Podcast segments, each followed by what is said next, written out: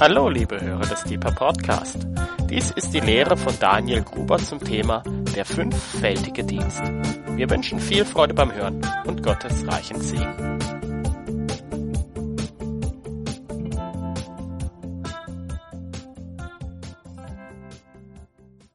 Der fünffältige Dienst oder das, was man so nennt. Die Sache ist die, dass ich persönlich in vielen Gottesdiensten in meinem Leben in der evangelischen Landeskirche, ähm, viele auch in der anglikanischen Kirche, manche auch in der katholischen Kirche, einige in Freikirchen, persönlich nie eine Lehre zu diesem Thema gehört habe. Ich weiß, oder zumindest das, was ich die letzten Tage gemerkt habe, es gibt Leute aus manchen Strömungen oder Kirchen, wo das gefühlt ja, jedes Jahr oder jeden dritten Monat thematisiert wird. Ich selber bin an diesem Thema immer vorbeigekommen und habe das im letzten Jahr immer mal wieder hier und da mitbekommen und dachte mir, hey, das ist echt voll spannend. Deswegen fange ich jetzt mal an zu recherchieren und sammle Informationen und Gedanken dazu zusammen, um euch das heute Abend zu präsentieren. Ich gebe euch also eine Einführung da rein in diesen Titel und in diesen Gedanken der fünffältige Dienst. Daraus, die Gedanken sind ganz viel aus diversen langen Autofahrten an die Ostsee oder ähm, dem persönlichen Bibellesen und natürlich in Konzentration auf diesen Abend auch wirklich viel richtig ähm, ins Wort gegangen, studiert, Sekundärliteratur gelesen, systematische Theologien, Kommentare und so weiter und habe daraus einfach mal was zusammengetragen und merke, es ist echt super faszinierendes, spannendes Thema. Und wir richten unseren Blick als allererstes auf den Text selber. Und zwar gibt es für den fünffältigen Dienst genau eine besondere Stelle, in der uns das präsentiert wird. Und das ist Epheser 4, Verse 10 bis 14. Und ihr seht hier direkt den allerersten Vers und fragt euch, hä, was soll ich jetzt damit? Ähm, Epheser 4, Vers 10 und das gehört mit zum Sinnabschnitt davon zusammen. Und da heißt es, der hinabgestiegen ist, ist derselbe, der auch hinaufgestiegen ist über alle Himmel, damit er alles erfüllte. Ganz einfache Quizfrage, um wen geht's hier? Damit er alles erfüllte, der hinabgestiegen ist, der auch hinaufgestiegen ist, wer ist das?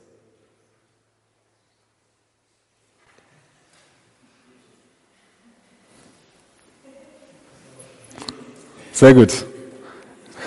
Endlich hat es jemand rausgefunden. Nach langer theologischer Betrachtung. Hier geht es um Jesus.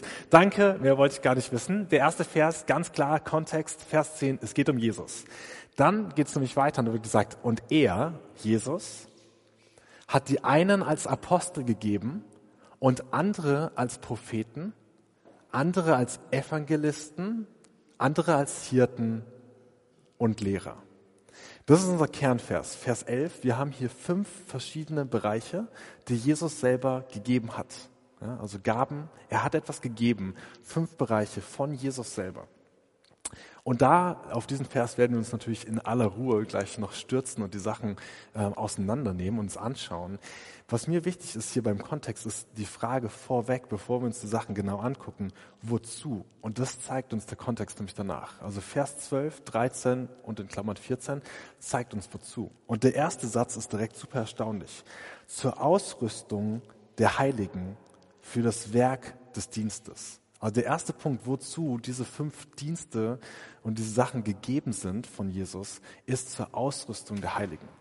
Weil wir können manchmal als Christen denken, ja, es ist schon, also das hört sich ja eigentlich so an, so die Hirten und die Propheten und die Lehrer und so weiter, das ist schon der ganze Dienst.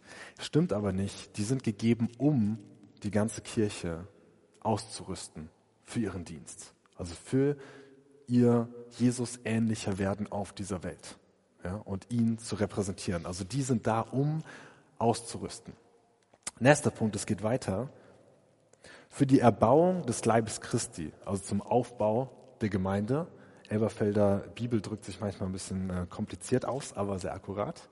Für die Erbauung des Leibes, also zum Aufbau der Gemeinde. Und es geht weiter, nämlich mit einem Ziel, bis wir alle hingelangt zur Einheit des Glaubens und der Erkenntnis des Sohnes Gottes. Also schon, wow, okay. Also das ist, er, er benutzt irgendwie immer mehr Superlative, so wohin geht's? Also es geht zur Einheit des Glaubens, umso zur größeren Erkenntnis von Jesus. Also direkt mal diese ganzen fünf Dienste eingeordnet in, das ist die Richtung, Jesus immer tiefer zu verstehen und ihn repräsentieren zu können. Und dann geht's noch weiter zur vollen Reife, zur vollen Reife der Kirche in Jesus. Ich habe das hier einmal mitgebracht mit der Elber, nee, mit der neuen Genfer Übersetzung, die drückt das nämlich sehr schön aus.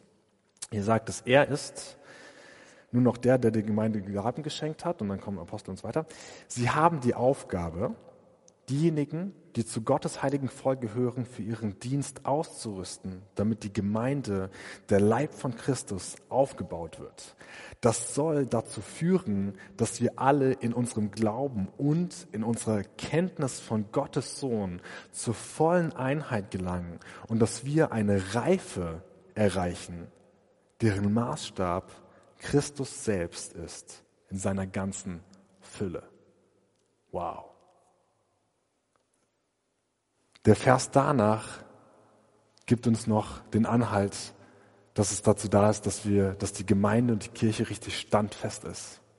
Ich lese nicht vor, da geht es darum, dass man nicht durch einzelne Lehren oder Gedanken von Menschen hin und her geworfen wird, sondern dass man richtig standfest ist als Gemeinde. Also wir sehen, diese ganzen Punkte, die wir hier haben, sind wirklich wirklich besonders und gehen schon ziemlich, ähm, schon ziemlich tief. Da kann man also, wenn man die hören, sagen, ja, lohnt sich wohl, sich diese fünf Aspekte genau anzuschauen, wenn sie uns zu so einer Reife bringen als Gemeinschaft.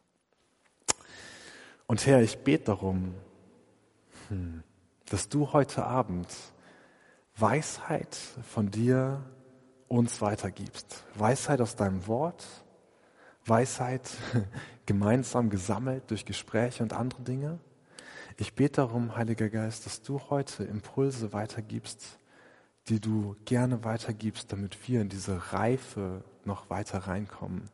So dieses dir ähnlicher sein und als Gemeinschaft dich repräsentieren und in Einheit zu wachsen, uns ein Verständnis zu entwickeln, sich gegenseitig zu ergänzen und für die Fülle, die dein Dienst in sich trägt.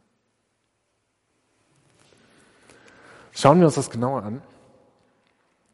Wir haben diese fünf Aspekte in Vers 11. Apostel, Propheten, Evangelisten, Hirten und Lehrer. Ich mag das schon auf der Präsentation, dass die wie so ein Kreuz untereinander sind. Das finde ich schon ziemlich cool. Weil bevor ich versuche, die einzelnen Sachen zu erklären, will ich darauf hinweisen, dass, es war übrigens Zufall, das habe ich nicht so geplant. ich hatte ziemlich viel Spaß bei der Präsentation übrigens. Ich fand diesen Gedanken der Hammer, dass alle fünf Aspekte und Bereiche, welche sind, die wir in, die wir sehen, das sind Facetten von Jesus Dienst selber. Gucken wir uns das genauer an.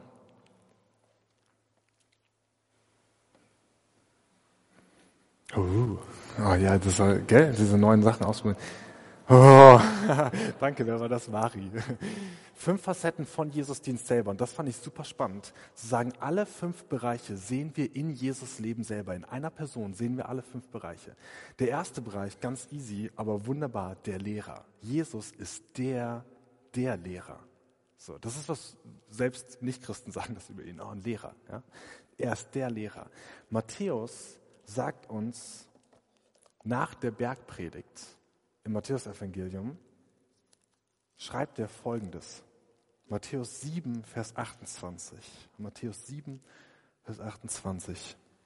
Nach der Bergpredigt. Und es geschah, als Jesus diese Worte vollendet hatte, da erstaunten die Volksmengen sehr über seine Lehre. Denn er lehrte sie wie einer, der Vollmacht hat und nicht wie ihre Schriftgelehrten. Also so richtig Autorität. Ich fand es sowas, also ich meine selber ein bisschen als Lehrer, ja, ähm, man liest solche Stellen und denkt, wow, Jesus hatte richtig Autorität. Der hat gelehrt, das ging unter die Haut. Der hat auf eine Art und Weise den, den Menschen ins Leben reingesprochen, ja, dass sie es nicht ignorieren konnten. Ein echter Lehrer und zwar hier so, dass die Menschen staunen über seine Autorität. Und die sagen, der, der kennt nicht nur irgendwie die Bibel in- und auswendig oder was heißt die Bibel, ja, also die, die alten ähm, Propheten und Schriften, Tora und so weiter, so, sondern wie die Art und Weise, wie er darüber redet, der hat das nicht nur studiert, da kommt so viel mehr mit rüber. Und ich liebe das natürlich, dieses Wort Autorität. Schriftgelehrten können die, das Wort studieren, rauf und runter, aber Jesus ist ja selber der Autor von diesen Schriften. Er ist ja der, der das lebendige Wort selber ist. Und deswegen hat er natürlich auch Autorität, darüber zu lernen. Also, Punkt klar, Jesus selber, die Facette der Lehrer, ist in Jesus enthalten. Das nächste, der Prophet. Und hier möchte ich aufzeigen aus Hebräer, dem Anfang von Hebräer. Wer ein bisschen jüdische Kultur kennt, weiß, dass Mose ist der Prophet. Ja, natürlich, fünf Bücher Mose, selbst bei uns hochgeachtet. Was heißt selbst bei uns? Natürlich bei uns auch hochgeachtet. Und der Hebräerbrief fängt damit an und sagt, nachdem Gott vielfältig und auf vielerlei Weise ehemals zu den Vätern geredet hat in den Propheten, hat er am Ende dieser Tage zu uns geredet im Sohn. Eine ganz klare Steigerung. Erst die Propheten auf vielfältige Art und Weise und dann der Sohn. Und in Kapitel 3 Vers 3 heißt es, denn er ist größer, also Jesus ist größerer Herrlichkeit gewürdigt worden als Mose. Also nur ein richtiger Ehrenwürdeplatz, ja, so die Steigerung der Prophet. Er ist der Prophet. Der Apostel. Passt direkt, wir brauchen nur zwei Verse raufgehen. Hebräer 3, Vers 1. Ich will einfach nur, dass ihr es mal gehört habt, dass die Schrift also so über ihn redet. Daher, heilige Brüder, Teilhaber der himmlischen Berufung, betrachtet den Apostel und Hohenpriester unseres Bekenntnisses, Jesus. Also der Neue Testament redet von Jesus als den Apostel. Nicht einer der zwölf oder so weiter, sondern der Apostel. Vierter Punkt, der Hirte. Oh, ich meine, das ist so unnatürlich. Jesus sagt von sich, Johannes 10, Vers 14, ich bin der gute Hirte. Natürlich, alles, was wir als Menschen uns irgendwie abschauen können, als, an Fürsorge für andere, an sich anderen hingeben, andere annehmen, andere führen, das lernen wir so sehr von Jesus. Er ist der gute Hirte. Alle Hirtenschaft, alles, was wir davon lernen können, ist alles von ihm. Der gute Hirte. Ganz klar. Letzter Punkt. das ist eigentlich ziemlich cool. Der Evangelist. Jesus ist nicht nur von einem Land zum nächsten gereist oder aus der Gemeinde raus auf die Straße, sondern er hat seinen Thron verlassen und ist auf die Erde gekommen, das zu suchen und zu retten, was verloren ist. Der Evangelist, Jesus. Das war Lukas 19, Vers 10. Zu retten, zu suchen und zu retten, was verloren ist. Also wir sehen alle fünf Facetten vom fünffältigen Dienst sehen wir in dem Dienst von Jesus in der einen Person schon. Das fand ich eine super spannende Beobachtung. Und es geht weiter, die Beobachtung, dass alle fünf Facetten hat Jesus uns gegeben, weitergegeben, und zwar auf eine Art und Weise, die ziemlich beeindruckend ist. Er hat gesagt, ihr seid der Leib gemeinsam. Als gesamte Kirche seid ihr ein Leib. Und er überträgt uns diesen Dienst zu sagen, repräsentiert mich. Die Kirche soll Jesus repräsentieren, zeigen, wer er ist. Ihr kennt das Gebet von Jesus in Johannes 17 um Einheit. Er sagt, Vater, lass sie eins sein, ja, so wie du und ich, lass sie eins sein in mir, damit die Welt erkennt, dass du mich gesandt hast, damit sie unsere Herrlichkeit erben. Und hier finde ich diesen Move von Jesus echt cool. Fünf Dienste, die er in sich selbst vereint, aufzuteilen auf unterschiedliche Leute. Als Begabung in seine Kirche freizulassen. Und auf so eine Art und Weise, dass wir, wenn wir den vollen Dienst von Jesus fortführen wollen, das gemeinsam tun müssen. Das finde ich so spannend. Wir können nicht, so wenn einer, angenommen einer von uns wäre in der Lage, alle diese Sachen alleine voll hinzukriegen, so würde er alleine Jesus repräsentieren. Aber das geht nicht.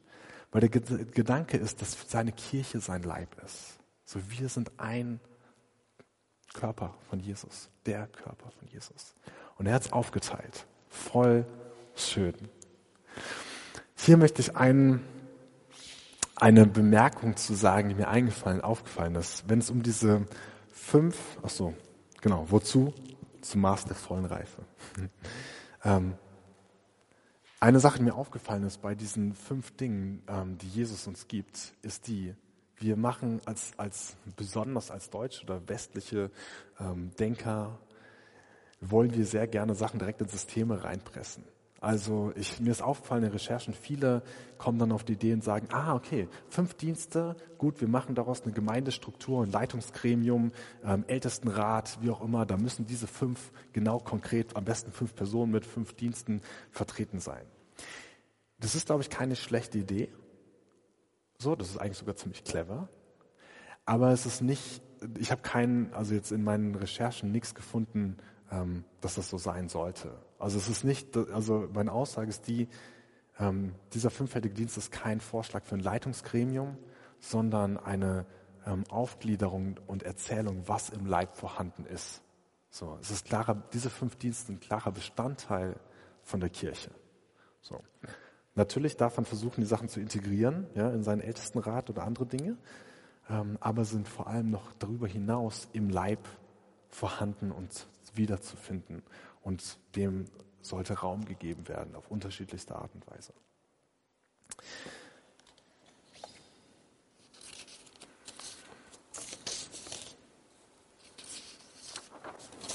Hm. Gut, jetzt habt ihr einen kleinen Einblick drumherum bekommen. Schauen wir uns jetzt also nochmal genau Vers 11 an davon und nehmen das unter die Lupe. Und er, Jesus, hat einige als Apostel gegeben und einige als Propheten, einige als Evangelisten, einige als Hirten und Lehrer. Wer ganz scharf beobachtet hat, merkt, dass ich hier vorher stand hier die einen als Apostel, die einen als Lehrer und so weiter. Hier steht jetzt einige. Das ist die Luther-Übersetzung und ich finde das sehr geschickt gemacht, weil es nimmt direkt irgendwie schon mal Druck weg. So, ah, ganz klar, okay, einige als Propheten, einige als Lehrer. Also jetzt nicht, ich muss das oder das oder das sein, sondern er hat halt welche, welchen diese Begabung gegeben. Also irgendwie schon mal eine entspanntere Sache. Schauen wir uns die fünf unterschiedlichen Dinge an und wir starten mit der Lehrbegabung.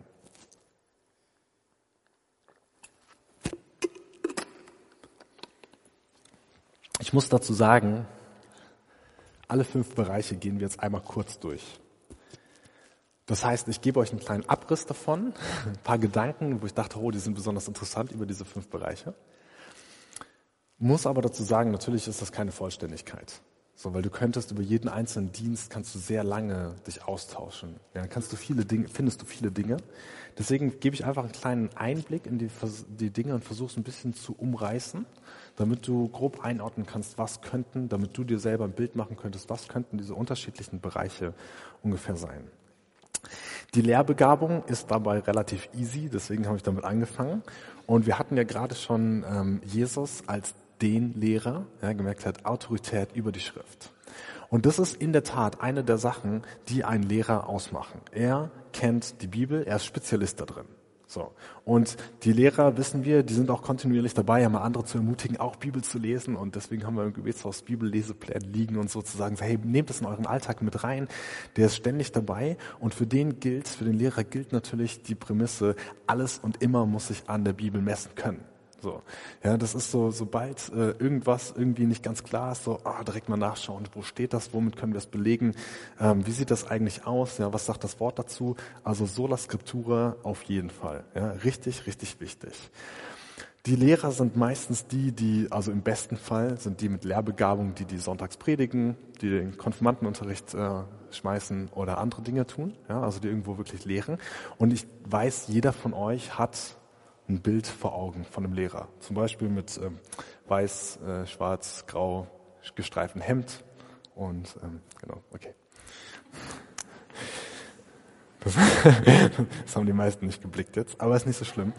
Ähm, Ich glaube, dass dein Lehrer allerdings das noch drüber hinausgeht. Wir haben meistens diese Facette, der Lehrer hat halt das Wort voll im Blick und kennt es in- und auswendig und war vielleicht auf irgendeiner Bibelschule oder hat irgendwo Theologie studiert, hat vielleicht noch die Sprachen gemacht, ja, Hebräisch, Griechisch und so weiter. Und es rauscht noch mehr. Oh, jetzt ist es weg, das ist gut. Und das ist voll wichtig, ja. Und der hat voll den, voll den Blick für, fürs, fürs Wort. Eine andere Sache, die mir aber aufgefallen ist, die ich super wichtig finde, beim Lehrer zu beachten, ist die, ich glaube, dass er eine gute Auffassungsgabe und Beobachtungsgabe hat. Ich bin der Meinung, dass ein Lehrer nach dem, was ich ja, in der Bibel sehe, hm, Lehrer. Ähm, was ich aber auch beobachte um mich herum, ist so die Lehrer, wo ich sage, oh ja, da merkt man, das sind echte gute Lehrer. Das spürt man, die haben eine gute Auffassungsgabe und Beobachtungsgabe für das, was um sie herum passiert, was in der Gesellschaft passiert, was um sie herum in der Gemeinschaft, wo sie sind, passiert. Die irgendwie die, die Fähigkeit haben, Zusammenhänge zu erkennen und die auch wieder vermitteln zu können. Also Wissen zu sehen, zu strukturieren und weiter zu vermitteln. Das heißt, die nicht nur ganz klar immer nur irgendwie die Schrift versuchen, alltagsrelevant auszulegen, sondern die das auch noch vernetzen können mit dem, was in unserer Gesellschaft, in ja, der Gemeinschaft, in der Gemeinde, an den verschiedenen Orten, Arbeitsplätzen, wo auch immer passiert, das mit damit verknüpfen zu können. Das ist meiner Meinung nach auch ein wichtiger Aspekt vom Lehrer. Gut. Aber ich glaube, da ähm, habt ihr alle ein ganz klares, gutes Bild, ja, so, was ein Lehrer ist. Als nächstes die prophetische Begabung. Hier fängt es schon an bei der Defin oder bei dem Wort, was ich gewählt habe. Ich habe hier nicht gesagt der Prophet, weil beim Lehrer hat damit keiner ein Problem, wenn ich sage der Lehrer, ja, und den dann versuche zu charakterisieren. Wenn ich aber anfange und versuche der Prophet, ja, zu charakterisieren, zu definieren, dann gibt es in unterschiedlichen ähm, Ansichtsweisen, also kommt es da schon zu einem Konflikt. Deswegen habe ich hier einfach ein bisschen diplomatischer gewählt, sagt, ich sage lieber die prophetische Begabung. Das ist ein bisschen einfacher, weil wir können jetzt darüber reden, ah, wie weit ist der Status von einem Propheten im Alten Testament, äh, also ne, so diese Diskussion anfangen und wie gibt's gibt's das heutzutage noch und so weiter. Ich verwende jetzt hier echt bewusst die prophetische Begabung, um zu sagen, hey, ähm, ja, um die Schwelle ein bisschen einfacher zu machen, weil das ist etwas, wovon wir sehr viel sehr viel lesen. Wir haben im ersten Korintherbrief in Kapitel 14 wird uns sehr viel über die prophetische Begabung mitgegeben. Und da schauen wir ein kleines bisschen rein. 1. Korinther 14 ist eine spannende Beobachtung, dass Paulus selber sagt, ich wünsche mir, dass ihr alle prophetisch redet. So, ähm, sehr interessant, 1. Korinther 14, Vers 5. Ich möchte aber, dass ihr alle in Sprachen redet, mehr aber noch, dass ihr weiß sagt, also dass ihr prophetisch redet. Also es ist was, wonach, wo uns ja sogar ermutigt wird, ja, danach zu streben, dass wir das auch tun, prophetisch reden.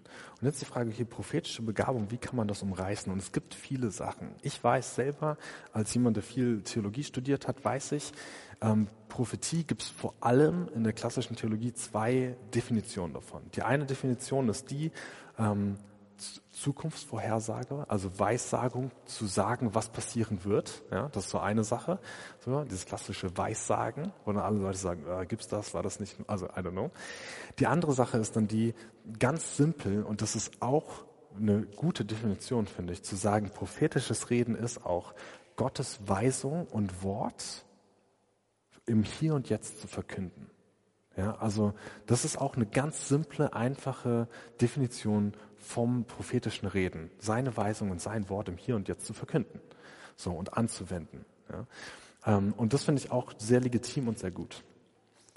Wenn ich weiterlese im 1. Korinther 14, dann sehe ich, dass prophetisch prophetische Begabung viel damit zu tun hat, göttliche Offenbarung zu empfangen. Also wir sehen in 1. Korinther 14, Vers 29 heißt es, von den Propheten aber sollen zwei oder drei reden und die anderen sollen urteilen, wenn aber einem anderen, der da sitzt, eine Offenbarung zuteil wird, so schweige der Erste. Okay, das ist jetzt eine sehr ähm, bestimmte Anweisung schon, wie sie sich gegenseitig ergänzen sollen. Aber hier steht also, wenn ihm eine Offenbarung zuteil wird. das heißt, prophetische Begabung ist tatsächlich Einblick zu bekommen in, ich sag mal, geistliche Perspektive, in Sicht, in Sichten, Absichten, Sichtweise von Gott, in seine Perspektive, in unser Hier und Jetzt. Ja, dass man da wirklich eine, eine, ja, Vision, sage ich mal, hat. Wir können ganz einfach oft merken, prophetische Begabung zeigt sich oft bei Menschen daran, dass sie Bilder haben oder dass sie vielleicht mal einen Traum haben, ja, wenn es sogar irgendwie richtig was Besonderes ist, vielleicht auch eine Vision oder solche Dinge. Also, dass sie wirklich richtige geistliche Schau von Dingen haben und wir ähm, oder auch noch weiter selber Dinge auch empfinden einfach. Ja, also prophetisch begabte Menschen können auch an irgendeinen Ort gehen oder irgendwo hingehen, sind sensibel für Dinge und nehmen Sachen wahr. Manchmal sind sie selber, wenn sie vielleicht noch nicht so trainiert da drin sind oder geübt da drin sind, selber dann verwirrt. So, oh, warum fühle ich mich jetzt plötzlich irgendwie ne, so und so? Also ja, warum bin ich jetzt plötzlich irgendwie so so ängstlich oder warum bin ich jetzt plötzlich ähm, so aggressiv? Ich habe doch eigentlich gar keinen Grund dafür. Wo bin ich? Was ist das hier und was nehme ich da vielleicht auch einfach wahr geistlich? So, da gibt's Genau, also genau, kann man weiter in die Tiefe gehen. Wenn ihr da weiterlesen wollt über prophetische Begabung, lest vor allem 1. Korinther 12 und 14. Sehr spannend, dass Kapitel 13 in der Mitte steht, zwischen diesen ganzen Geistesgaben auch, wo drin sich das ähm, finden lässt. Das Kapitel 13 steht in der Mitte mit der Liebe, also strukturell wunderschön gemacht, so, dass wir die Liebe haben müssen, so in der Mitte von allem. Ja, das finde ich super, super spannend. Also wenn ihr da Sachen wissen wollt, lest da gerne weiter. Hm, spannend finde ich hier, dass die prophetische Begabung eine ist, die auch ähnlich wie die Lehrbegabung Training erfordert. So, wir wissen, dass die, die lehren dürfen, ja, so wie ich heute Abend, die fangen ja nicht von heute auf morgen an und sind plötzlich die Superlehrer, sondern du musst irgendwo Freiräume dafür bekommen, dass Menschen sagen, du darfst jetzt anfangen zu lehren und du darfst mal ausprobieren und in dem und dem Raum ist das in Ordnung, du darfst in der Jungschule jetzt mal eine Andacht machen oder, ja, also man kriegt die Rahmen dafür und darf sich ausprobieren, kriegt Feedback, verbessert sich und so weiter. Spannend ist aus meiner Perspektive, dass wir es bei prophetischen Begabungen oft gar nicht so auf dem Schirm haben, dass es genauso Training braucht. So, Paulus sagt ganz realistisch, sagt er, von den Propheten aber sollen zwei oder drei reden und die anderen sollen urteilen. Also er so richtig ähm, gegründet sagt er so, hey, wenn die einen oder anderen von den Propheten Eindrücke haben, ja, dann sollen die das teilen miteinander und dann sollen die anderen, die auch prophetisch begabt sind, darüber urteilen. Also genauso schafft den richtigen Rahmen für diese Menschen, dass sie ihre Gedanken, ja, dass sie also in dieser Begabung wachsen können. Was ganz Normales. So, und er geht davon, also wenn wir das so lesen, können wir davon ausgehen, auch, ja, auch ein Prophet muss erstmal lernen, die Sache richtig einzuordnen. Weil wir haben ja manchmal das Gefühl, wenn dann jemand sagt, oh, ich hab, Gott hat das und das gesagt, ja, dann hat gerade jetzt so als Lehrer, ja, würde man sagen, na toll. Also jetzt, wie soll man darüber diskutieren, weil das ist jetzt ziemlich ultimativ dahingestellt, sowas, ne? Ähm, und da ist es halt so, dass Paulus auch hier sagt, das ist beweglich. Also man darf darüber reden und das mit anderen zusammen prüfen und das muss so ein Prozess durchgehen und dadurch finden wir aber auch tatsächlich göttliche Offenbarung heraus, die wirklich wegweisend ist und hilfreich ist. Also um euch einen kleinen Einblick zu geben in die prophetische Begabung. Oh, ein Beispiel von mir selbst ist mir, eingefallen, ist mir eingefallen in der Vorbereitung, was ich gerne erzählen will, weil es in eine bestimmte Richtung was öffnet. Prophetische Begabung, wenn wir sagen, Gott gibt Weisheit für bestimmte Situationen und Dinge, ja, ähm, dann würde ich, ist mir selber was eingefallen, wo ich mal in einem Kontext war, wo ich genau in einem Imkerunternehmen gearbeitet habe. Das war über mehrere Jahre, habe ich ähm, immer nebenher da gejobbt, viele Stunden. Und da habe ich dann eine neue Aufgabe bekommen und zwar war es so ganz, also ich musste einen neuen, also Produkt, 80 Seiten Produktkatalog überarbeiten, heißt also hieß ganz, ganz viele ähm, Produktfotos machen mit Photoshop nachbearbeiten, daher kommt, kommen die Skills ähm, und Layouting und so weiter machen. Riesenprojekt, 80 Seiten, keine Ahnung wie viel, 100 Produkte, ich so, oh Mann. So, das hat Monate gedauert, diese Bearbeitung. Nach zwei, drei Wochen, als ich gerade angefangen habe mit diesem Projekt, habe ich gemerkt, oh Mann, ich brauche mehr Konzept, wie überarbeite ich das Ganze, was mache ich und so weiter. Ich brauche ein gutes Layout-Design. Ich muss wissen, wie ich das inhaltlich strukturieren kann, damit das hinterher irgendwie Sinn macht. Und ich habe tatsächlich morgens früh beim Kaffee in der Küche, habe ich gesagt, Herr, gib mir Weisheit, was ich da machen soll. Und ich habe tatsächlich in meinem inneren Auge ne, gesehen, wie man einen Headliner designen kann, so dass er nach inhaltlich strukturiert Sinn macht, für, um diese ganzen Artikel irgendwie da einzuordnen. Das war super cool. Das habe ich benutzt die nächsten Monate, um dieses ganze Ding durchzuarbeiten. Ja. Und ich dachte, cool, ganz, ganz praktisch. Ja. Da, wo ich war, habe ich Weisung von ihm bekommen und mein Chef fand das super. Wollte mich gar nicht mehr gehen lassen hinterher. ähm, und genau, also einfach prophetische Begabung kann auch ganz praktisch im Alltag. Ich weiß, das ist ein ganz, ganz kleines Beispiel. Aber nur um euch zu zeigen, uns als Gebetshaus liegt das echt stark auf dem Herzen, dass diese ganzen Dienste, dass wir nicht nur denken, alles Gemeinde, Sonntagsgottesdienst, Hauskreis, sondern dass wir wissen, diese Dienste, ja, sagt, wird im Epheserbrief gesagt, hat Jesus gegeben, diese Gaben gegeben, um uns auszurüsten für den Dienst. Da, wo wir sind, Jesus zu repräsentieren. Da, wo wir sind, ja, wirklich zu leben, echtes Leben zu bringen, richtig zu leben. Und das ist halt auch manchmal einfach in deinem Imkerunternehmen oder in deinem Krankenhaus, Altenheim, wo auch immer du arbeitest, in deiner Schule, ja, in, ich weiß nicht, ja, was für Jobs ihr alle habt, ähm, ja, oder Ausbildung, Studium, ähm, andere Dinge. Also da, wo wir sind, sollen uns diese Dinge bereichern. Also alle fünf Bereiche. Gut, ich habe Lehrbegabung und prophetische Begabung absichtlich direkt hintereinander gestellt hier, weil die beiden aus meiner Perspektive eine ganz wichtige Ergänzung gegenseitig darstellen. Der Lehrer, habe ich gesagt, ist aus meiner Perspektive jemand, der auch eine gute Beobachtungsgabe hat, das dann wieder mit der Schrift prüfen kann ja, und Zusammenhänge herstellen kann und das dann wiederum vermitteln kann. Propheten sind eher die, die halt die geistliche Sicht haben, Dinge wahrnehmen. Und als ein Beispiel ist, ich weiß, dass von den Menschen um mich herum, die prophetisch begabter sind, da merke ich, wenn die irgendwas wahrnehmen, für die ist das, wie man also sagen würde, immanent. Die hören was, die kriegen eine Vision, ein Bild, einen Gedanken, ein Gefühl und für die ist das wie, als wäre das direkt übermorgen. Ja, so. Und dann ist es ganz wichtig, dass die Ergänzung brauchen. Also wenn du eine Gemeinschaft hast, in der du nur prophetisch begabte Menschen hast, dann kann es ziemlich chaotisch werden, wenn die Lehrer fehlen.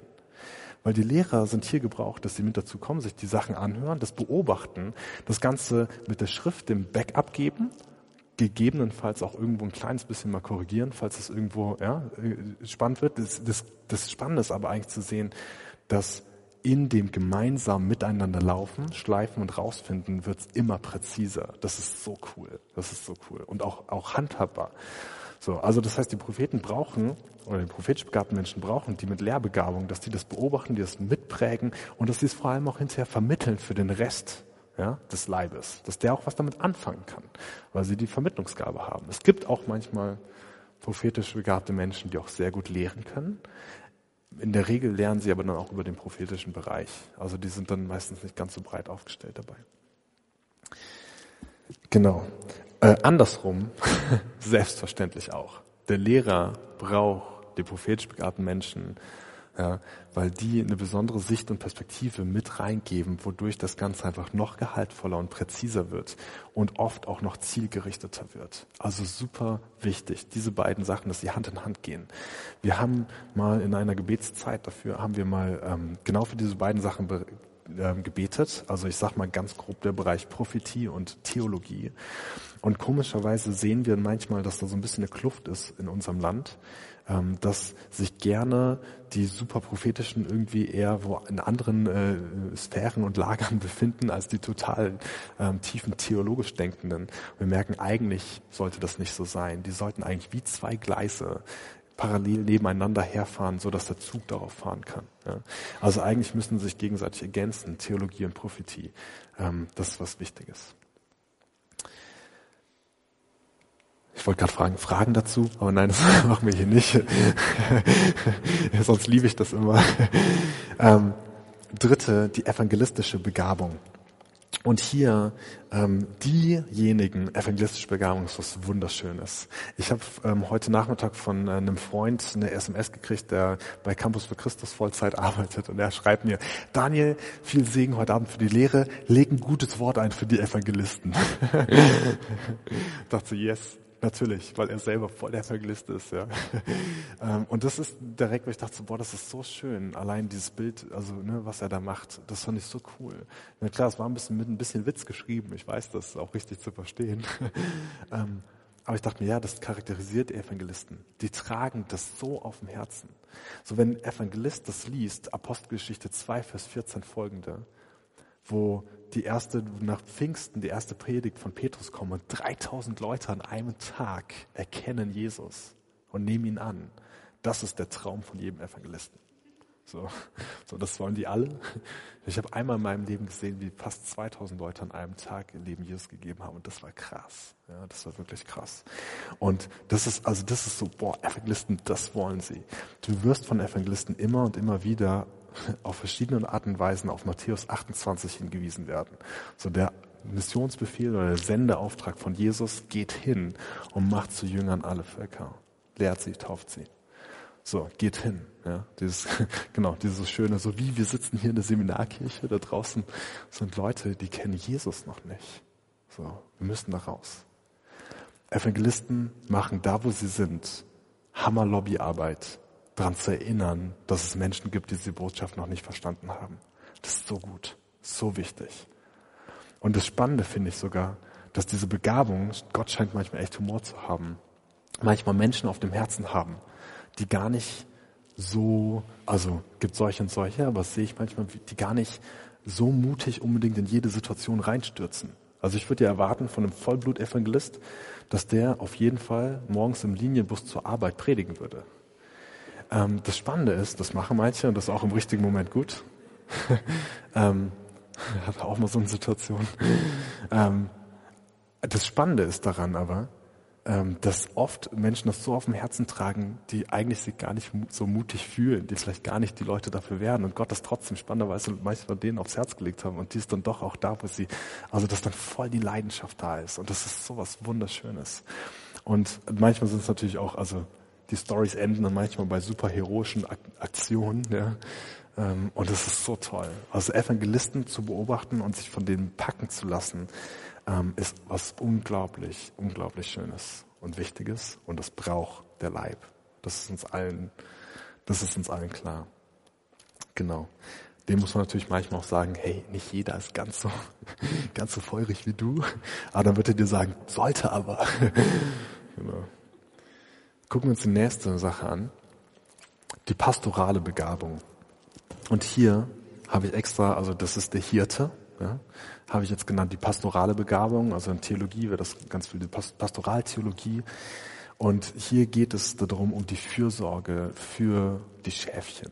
So. Also es geht darum, dass die Schäfchen, nee, genau. Es geht darum, dass, die, dass es den Schäfchen gut geht. Die pastorale Begabung ist eine die unglaublich wichtig ist dafür, dass eine Herde, dass eine Gemeinde gesund ist. So, das sind die, die fürsorglich nach den Leuten gucken. Die haben dich im Blick und obwohl du die drei Wochen nicht mehr gesehen hast, fragen die dich das nächste Mal, wie war die Operation von deiner Schwester, weil du hast das das letzte Mal erzählt und das merken die sich und die fragen nach. Ja. So, das sind die, denen, denen fällt es auf, wenn Kevin ähm, seit drei Wochen, dann nehmen wir eine andere, seit sieben Wochen nicht mehr in der Jugendgruppe waren und rufen den an und sagen, hey Kevin, was ist denn los eigentlich? Ja, so die, die haben ein Herz für die Leute, für das Detail, für die Einzelnen. Die haben ein offenes Ohr, ja, und die verbringen viel Zeit damit, irgendwo im Café oder in irgendwelchen Büros mit Leuten zu reden oder zwischen Tür und Angel, wo Leute ihr Herz ausschütten und ähm, die da sind, die Hirten. Super, super wichtig. Sie haben Beschützerinstinkt, Sie können gut Dinge konservieren, gut auf Dinge acht geben und sie sind unerlässlich für einen gesunden Leib. Auch diese beiden habe ich bewusst nebeneinander gestellt, evangelistische Begabung und pastorale Begabung, weil die auch wieder ganz, ganz, ganz eindeutig ineinander spielen. Wir wissen, der Evangelist holt die Leute rein ja, oder geht raus. Ja. Ähm, und dann ist es wichtig, so wenn jemand wirklich Jesus kennengelernt hat und anfängt, sein Leben mit ihm zu leben, dass er auch solche Leute, pastorale Menschen um sich herum hat, die Acht geben mit auf ihn, die ihm helfen dabei. Super, also ihr merkt, das hier ist wohl eine der super praktischsten Lösungen. Ja. Der pastorale, äh, der Pastor würde vielleicht sagen so, okay, jetzt haben sich gerade zehn Leute, ähm, also ne, irgendwie haben Interesse an Jesus bekundet und wollen Beziehungen mit dir leben. Jetzt ist die Frage, wie schaffen wir das, dass die im Alltag wirklich mit da reingehen. Ja, dann nehmen wir die Lehrer natürlich mit dazu. Ihr merkt schon, Übergänge sind nicht starr, sondern fließend. Kommen wir zum letzten und vielleicht interessantesten Punkt in dem Sinne, dass es ein großes Fragezeichen oft da dran ist, die apostolische Begabung. Die apostolische Begabung finde ich, fand ich jetzt bei meinen Recherchen auch super spannend, weil der eine Theologe schreibt, Apostel sind tot. So, und ich, hm, okay, gut, jetzt müssen wir dem Ganzen mal auf den Grund gehen. So, was ist da los? Und ähm, zwar ist es so, dass die ganz klassische Definition von einem Apostel ist erstmal, sind es die zwölf Apostel. Ja, also Jesus sucht sich zwölf Jünger, die nennt er die Apostel, besonders Lukas schreibt viel von den Aposteln, der auch die Apostelgeschichte ähm, geschrieben hat, schreibt viel von den Aposteln. Und da gibt es die Definition, die haben Jesus gesehen auf der Erde, als er hier war, seinen Dienst miterlebt und die haben von Jesus selber den Auftrag gekriegt, ja, das zu tun, was sie tun. Und man muss sagen, ich glaube, dass diese zwölf Apostel auch eine gewisse Sonderstellung theologisch haben, weil wir sehen in Offenbarung 21, Vers 14, Offenbarung 21 sehen wir, dass die Namen der zwölf Apostel auf die Grundsteine des himmlischen Jerusalems geschrieben sind. Also theologisch eine ganz wichtige Funktion haben. Ja. Ähm, und, und natürlich spannend auch im neuen Bund dieses, ne, dieses Pendant zu zwölf Stämme Israel und ja, so. Also das, das ist eine wichtige, also es ist eine wichtige theologische Funktion auch, die die zwölf Apostel haben. Und ich würde sagen, wenn wir über apostolische Begabung sprechen, stellen wir Leute hier nicht gleich allein aus Respekt vor dem, was wir da lesen. Ja, so. Ähm, aber es geht dann weiter, weil schon Paulus und Barnabas, zwei Jungs, ist das mein Mikro? Ich weiß es nicht. Zwei andere, ja, Paulus und Barnabas, äh, Barnabas werden in Apostelgeschichte 14 Apostel genannt. Apostelgeschichte 14, Vers 14 werden Paulus und Barnabas Apostel genannt. Also wenn ein cleverer Leser ist, merkt man, oh, Apostel 13 und 14 tauchen auf. Und dann liest du noch weiter und wenn du noch dann irgendwie Julia und andere mit dazu nimmst, dann kommst du vielleicht sogar auf 16. Ähm, und dann so, hm, okay, wo ist jetzt die Abgrenzung? Okay, schwierig. Dann geht's weiter. Also die Abgrenzung zu den zwölf ist schon recht klar, aber es ist halt so, es tauchen noch weitere auf. Also ist die Frage, okay, was macht denn jetzt ein Apostel aus? Und das ist tatsächlich gar nicht so einfach. Ich habe recherchiert für euch und Folgendes gefunden. Ich habe tatsächlich jeden einzelnen Vers im Neuen Testament, wo Apostel vorkommt, durchgelesen. Und Apostel an sich heißt der Bote, der Gesandte. Und wozu jemand gesandt oder, Gebot, oder als Botschafter auftritt, kann ja sehr vielfältig sein. Also wozu sind sie gesandt? Und ich habe gefunden, sie lehren und sie predigen, sie tun Wunder, Sie sind Zeugen für die Auferstehung von Jesus, solche Sachen. Gucke ich mir das an, denke mir, ja, gut, aber das sollten wir eigentlich alle sein. Wir sollten eigentlich alle, da wo wir sind, in unserem Alltag Zeugen für Jesus sein. Ja, so Wunder hoffentlich hier und da auch erleben und genau, lehren, predigen, gut, haben wir ja eigentlich die Lehrer schon gehabt. Also was ist hier das Spezifikum von denen? Also wir merken auch wieder, Grenzen sind fließend. Ja. Ähm, aber, okay, was macht sie aus? Dann gucke ich weiter und sehe, okay, sie scheinen gut mit Ressourcen umgehen zu können. Sie scheinen gute Verwalter zu sein. Menschen in der Postgeschichte verkaufen ihre Dinge, die sie haben und legen ihr Geld ihnen zu Füßen. Ja? Also nach dem Motto, ihr dürft das verwalten. Scheinen gute Verwalter zu sein, scheinen gut mit Ressourcen umgehen zu können. Apostel besprechen strategisch. Ihr kennt das Apostelkonzil, so, oh, die Heiden haben jetzt auch den Heiligen Geist, was machen wir jetzt damit? Passt nicht so ganz in unser Konzept rein, ähm, lass uns mal drüber reden. Und sie besprechen strategisch, wie gehen sie mit den Dingen um. Sie sind überregional im Einsatz. Ja, ganz wichtiges Indiz irgendwie von diesen Aposteln. Die sind, sie bewegen sich mal hier, mal da. Ihr kennt die Missionsreisen, ihr kennt das, wie die von hier mal nach da reisen oder wie Paulus in den Briefen schreibt, oh, ich würde so gern mal wieder zu euch kommen, der irgendwie die unterschiedlichen Gemeinden im Blick hat. Ja. Sie setzen Leute ein. Ja, Gibt es irgendwo mal, oh, für die Aufgaben haben wir keine Zeit, aber wir wissen, wer gut da drin ist, also setzen wir diese Leute ein. Und sie haben einen extremen Weitblick. Ja, also wie gesagt, Apostelkonzil, oh, die Heiden kriegen plötzlich auch den Heiligen Geist, nicht nur die Juden. Okay, was machen wir jetzt damit? Heißt also, unser Auftrag erweitert sich gerade extrem und dem passen wir uns jetzt an. Los geht's. Ähm, also einen großen Weitblick haben, haben sie auch.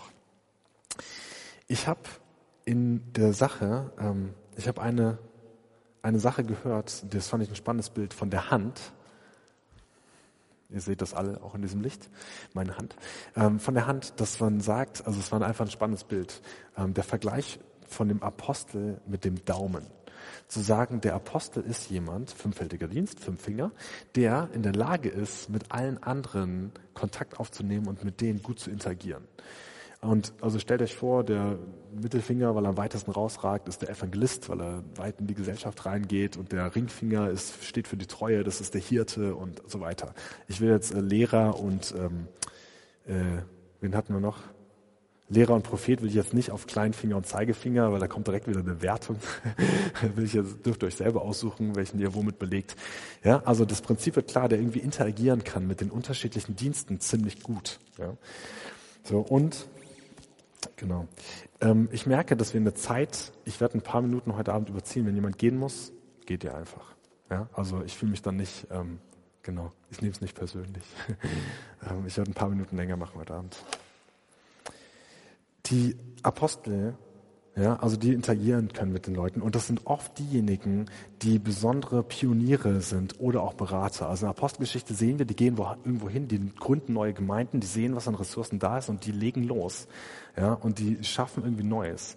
Die Sache ist aber so, dass sie genauso, ein Apostel muss nicht immer überall was Neues schaffen. Er kann auch hingehen und beraten. Und mit diesen Begabungen, die er hat, kann er einfach auch mit diesem strategischen Denken, kann er Leute an die richtigen Positionen setzen, kann Gespräche darüber führen, irgendwie, wo man wen vielleicht einsetzen kann, hat einen guten Weitblick, strategisch und so weiter. Was ich spannend fand, wo man diese Begabung wiederfindet, habe ich mit im Gespräch mit zwei Freunden von mir ähm, rausgefunden, beziehungsweise das haben die mir erzählt. Die sind beide ähm, Wirtschaftsingenieure und äh, ziemlich tolle. ähm, und die haben sich darüber Gedanken gemacht und die haben mir folgende Theorie erzählt. Die haben gesagt, sie glauben, dass apostolisch begabte Männer und Frauen in unserer Gesellschaft nicht so viel in Gemeinden zu finden sind, sondern vielmehr in der Wirtschaft zu finden sind, weil ihre Begabungen da mit Handkuss genommen werden. Gemeinden sind in unserem Land oft einfach ähm, sehr gesettelt, haben ihre Rahmen klar, ihre Struktur klar und so weiter. Und ein apostolisch begabter Mensch langweilt sich, wenn er nicht wirklich zum Zuge kommt und loslegen darf, sich austoben darf mit den Ressourcen, die da sind, mit den, ja, die Leute strategisch in die Position reinzusetzen, eine Vision zu verfolgen, zu sagen, wir wollen in drei Jahren da und da sein und, und gib ihm und, ähm, ja, so, oder wo seine beratenden Gedanken gehört werden und mit einkalkuliert werden und so weiter. Also übrigens, apostolisch begabte Menschen sind nicht nur immer nur im Vordergrund, ja, und super sichtbar als die Pioniere, sondern genauso gibt es auch apostolisch begabte Menschen, die im Hintergrund sind und ja, so aus dem Hintergrund heraus arbeiten und diese Begabung umsetzen. So, und der Gedanke von diesen Freunden, apostolisch begabte Menschen findest du vor allem im wirtschaftlichen Bereich, weil da ist das gewollt. Da gibt es das Feld zum Austoben. Hier sind deine Ressourcen, ja, mach was draus. Leg los. Matthias, mhm. ja, klingt irgendwie stimmig. So, ähm, genau. In Gemeinden oft dieser Platz gar nicht gefühlt so da ist. Ich glaube, da dürfen wir lernen, auch diesen Menschen mit solchen Begabungen Raum zu geben. Natürlich auch hier wieder, er braucht oder sie braucht Ergänzung durch die anderen Dienste. Wir haben gehört, alle fünf Dienste, Facetten von Jesus vertreten in unterschiedlichen Menschen, brauchen Ergänzung einander. Ja, so auch wenn es nur apostolisch begabte Menschen gehen und die ziehen vorweg, vorweg und machen alles. Übrigens, ich habe in meinen Recherchen gefunden, es gab bei alten Schiffen ähm, gab es Bugplanken ganz vorne am Schiff, die auch Apostel genannt wurden. Fand ich sehr interessant. Also die ja, wie Pioniere das durchs Wasser durchflügen. Ähm, wenn man nur solche Leute hat, und keine Hirten und so weiter, dann gehen die andere alle zugrunde, weil wir werden mit Arbeit überschüttet, weil der Apostel weiß ja, wo er die Leute reinstellen kann, ja, damit sie da effektiv arbeiten. Und da ähm, braucht also brauchst Ergänzung durch andere Dienste, ja, dass es nicht nur nach vorne geht, sondern ab und zu auch mal eine Pause da ist und so weiter, ja. Und ähm, genau, also die andere, die Ergänzung braucht es unbedingt. Genau. Wir zoomen wieder raus es ist ein super spannendes Thema und wir merken, es ist auf Einheit angelegt. Und je nachdem, aus welcher Strömung du kommst, merkst du, in Gemeinden sind die Lehrer und Hirten oft sehr, sehr zentral. Die Evangelisten haben auch einen sehr, einen, einen, sich einen guten Platz erkämpft, ja, oder sind auch ähm, auf jeden Fall respektiert oder geduldet, je nachdem, wie eifrig sie sind. ähm, und die prophetisch begabten Menschen und apostolisch begabten Menschen sind welche, die aus meiner Perspektive oft nur in bestimmten Strömungen stärker zu finden sind, wo ich merke, ich glaube, die gibt es aber in allen gemeinten Strömungen und Richtungen. Nur dürfen wir lernen, ihnen auch den Platz noch zu geben und sich unter, dass man sich einander ergänzt. Was ich in meiner Beobachtung sehe, ist, wenn du irgendwo nur, also mehr oder weniger alleine bist und du hast die, du versuchst die ganze Gemeinde im Blick zu haben, dann versuchst du halt selber Hirte zu sein ja, und Lehrer zu sein und ähm, apostolisch zu sein und so weiter. Und dann hängt das alles an dir. Schlussfolgerung, sobald du Leute um dich herum hast, die in dem einen oder anderen Bereich stärker agieren, bist du auch freier und freigesetzter in dem Bereich, in dem du besser bist, den auch stärker auszufüllen. Das heißt, umso mehr Leute einander sich ergänzen und die Position einnehmen und sich kennenlernen und wissen, in welchem Bereich wer gut ist, umso mehr wird, gibt es eine Profilschärfung auch. So. Und hier wieder, es sind Übergänge, sind fließend. Es können Leute, und das merkt, es können halt Leute prophetisch begabt und lehrbegabt sein. Ja? Es können Leute vor allem hirtlich sein, aber auch ein bisschen irgendwie apostolisch sein. Es ist, es ist nicht total starr. Und nicht jeder von uns muss sich in irgendwas einordnen können, ja, aber alle im Leib und in der Gemeinde sollten am Ende von diesen Begabungen profitieren, weil sie ausgerüstet werden. Jeder darf am Ende ein kleines bisschen hier und da lernen für seinen Alltag. Ja, so die prophetisch die Stimme Gottes hören, so im Wort gegründet zu sein, ja, fürsorglich mit den Leuten um sich herum umzugehen, ja, irgendwie Dinge weiter vermitteln zu können, auch wenn es nur im Kleinen ja, irgendwie für deine eigenen Kinder ist. So du diese unterschiedlichen Begabungen zu lernen. Genau, das Ganze ist also wirklich, ähm, diese Gaben ja, sind gegeben und sind Geschenke, um den ganzen Leib auszurüsten. Und durch sie soll die Kirche reifen und befähigt werden zum Dienst. Punkt. Ich hoffe, ich konnte euch damit einen Einblick geben. Ich bete noch zum Ende und Genau. Herr, ich danke dir für dein Wort, für die Weisheit und ich bete, lass es reifen in uns, lass Gedanken einfach nachhallen und lass sie in uns wirklich zu Leben heranreifen. Amen.